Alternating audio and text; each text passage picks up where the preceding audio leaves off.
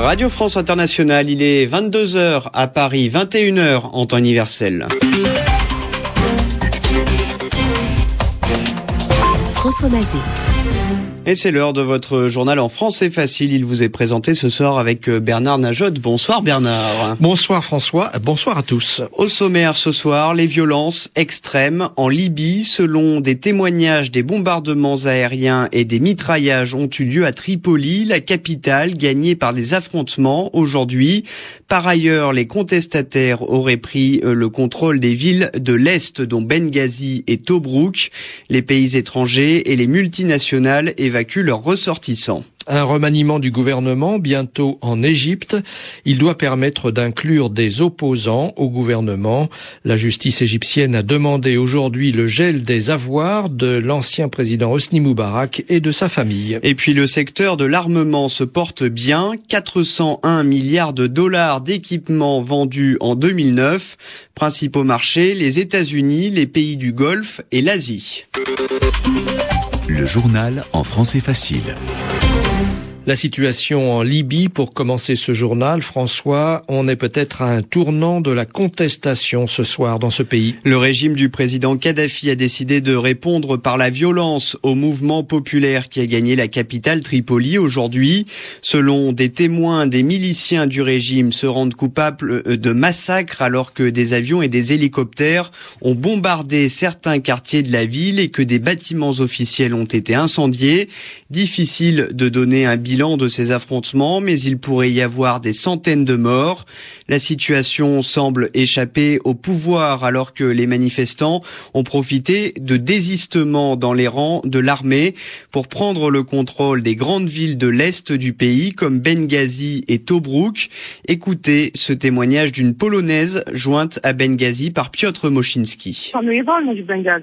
C'est la liberté à Benghazi. Les gens pensent qu'ils sont déjà libérés. Pour se saluer, ils ne disent plus bonjour, mais jour de la liberté ou bien jour de la victoire. C'est une ambiance de liesse. On entend les voitures klaxonner, les gens chantent et dansent. La fête a commencé hier vers 11 heures du soir, quand la dernière base militaire, celle près de laquelle beaucoup de gens ont péri, a été prise par les manifestants, aidés par les soldats qui sont passés de leur côté. Il n'y a pas eu beaucoup de combats, car l'armée fraternisait déjà avec le peuple. Mais la veille, les combats ont été durs. Les manifestants, équipés seulement de pierres, essuyaient des tirs à balles réelles. Beaucoup ont été tués. Je les ai vus tomber de mes propres yeux. C'étaient des mercenaires qui tiraient dans la rue. Ce n'était pas l'armée. Ils portaient des casques jaunes.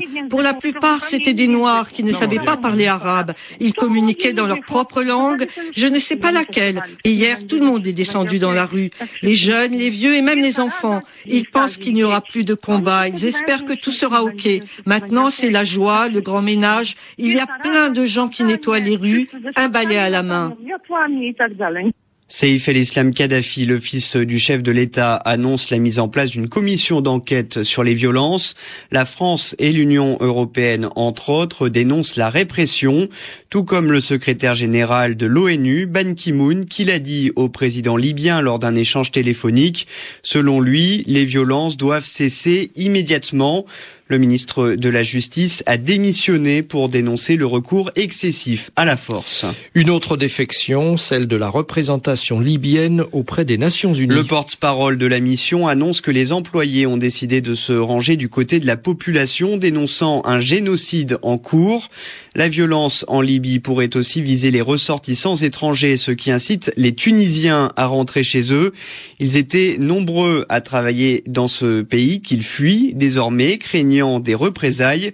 Notre correspondant en Tunisie, David Thompson, s'est rendu à la frontière. En arrivant de l'autre côté de la frontière libyenne, un vieil homme épuisé embrasse le sol tunisien.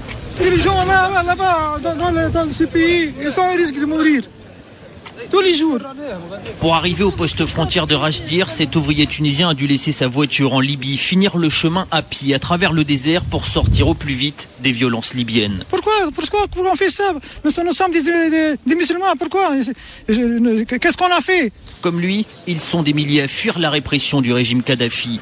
La plupart sont tunisiens. Les autorités de Tripoli les ont menacés, les accusant de participer à la révolte. Après le, le, ce qu'a dit le, le, fils de Kadhafi hier, vraiment on est, on est menacé. Hein. il a dit qu'ils utilisaient des armes, ils sont venus ici pour nous, nous battre, etc. Vous avez peur?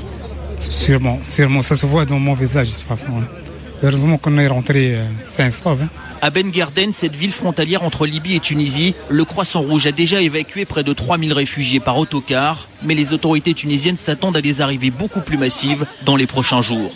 David Thompson, Ben Garden, RFI. Et autre départ des ressortissants de nombreux pays européens rapatriés euh, dans leur pays d'origine. Plusieurs entreprises multinationales en font de même, notamment les grands groupes pétroliers. Au Maroc, le roi Mohamed VI dit ne pas vouloir céder à la démagogie après la mobilisation de plusieurs milliers de ses sujets dimanche pour demander des réformes. Selon le roi, la démocratie doit aller de pair avec le développement humain. Les manifestations se sont déroulées dans le calme hier dans une vingtaine de villes, mais ont été, ont euh, ternis par des actes criminels en marge des défilés, notamment dans la ville d'Al dans le nord du pays, où cinq personnes ont été euh, tuées dans l'incendie d'une banque. Un voyage diplomatique, celui du Premier ministre britannique David Cameron au Caire, le premier d'un grand responsable occidental depuis la chute d'Osni Moubarak. Le Royaume-Uni dit vouloir aider la transition égyptienne. D'ailleurs, un remaniement gouvernemental doit être bientôt annoncé et permettre l'entrée de représentants de l'opposition hors frères musulmans au sein de l'équipe du Premier ministre Ahmed Shafik. La justice égyptienne a, elle, demandé le gel des avoirs à l'étranger de l'ancien président Moubarak et de sa proche famille. Les explications au Caire d'Alexandre Bouchianti. La décision du procureur concerne le Raïs et son épouse ainsi que ses deux fils et leurs épouses. Des demandes pour le gel de leur fortune mobilière, immobilière et leurs avoirs bancaires à l'étranger seront faites par la diplomatie égyptienne.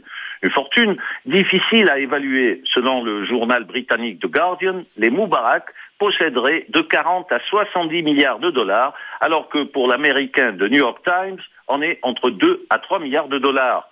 30 millions de SMIC, en fait. Pas mal, quand même. Le Raïs a visiblement prévu la procédure puisqu'il a procédé dimanche à une déclaration sur sa fortune personnelle où il n'est vraisemblablement pas question de milliards une déclaration qui n'a pas convaincu l'opposition, qui y a vu une ruse. Le gel des avoirs de Moubarak était réclamé par les manifestants depuis le début de la révolution du 25 janvier. Des révolutionnaires qui menacent de manifester mardi dans toute l'Égypte. La demande de gel des avoirs du Raïs suffira-t-elle à désamorcer l'impatience des jeunes révolutionnaires? Alexandre Bouchanti, Le Caire, RFI. Au Yémen, le mouvement d'opposition, principalement étudiant, se poursuit. Les protestataires se sont installés par milliers place de l'université à Sanaa pour demander le départ du président Ali Abdullah Saleh au pouvoir depuis 32 ans. Plusieurs milliers de personnes ont planté leurs tentes, comme en Tunisie, comme en Égypte et comme à Bahreïn depuis samedi. Ils ont été rejoints par des députés de l'opposition. Sans lien de cause à effet avec la flambée dans le monde arabe, la bonne santé du secteur de l'armement. Les ventes ont augmenté de 8% entre 2008 et 2009 selon le CIPRI, l'Institut international de recherche pour la paix de Stockholm. Les pays du Golfe et d'Asie continuent ainsi de s'armer lourdement, tout comme les États-Unis, où la commande publique soutient les industries locales. Olivier Four. Selon le CIPRI, les 100 plus grands fabricants mondiaux de matériel de guerre ont vendu pour 401 millions milliards de dollars d'armement en 2009. Cela représente une hausse de près de 15 milliards par rapport à l'année précédente. C'est toujours l'armée américaine qui tire les ventes vers le haut avec un énorme marché intérieur. Les achats du Pentagone représentent près du quart des commandes globales d'armement. Une enveloppe de 113 milliards de dollars est prévue pour 2012. Les firmes américaines en profitent. Parmi les dix plus gros vendeurs d'armes, sept sont nord-américains. Lockheed Martin a même repris la première place au britannique BAE System. L'européen EADS se classe à la septième place. Les pays d'Asie, du Proche-Orient et du Golfe restent de gros acheteurs de matériel étranger, mais ils développent aussi une industrie locale qui à son tour exporte ses productions. C'est le cas d'Israël ou de la Turquie et surtout de la Chine Pékin finance des dizaines d'usines d'État, mais les entreprises chinoises d'armement ne figurent pas dans le classement, le CIPRI n'ayant pas eu accès à des données suffisamment précises concernant leurs résultats. Les explications euh, d'Olivier Four. Il est 22h10 à Paris, une heure de moins en temps universel.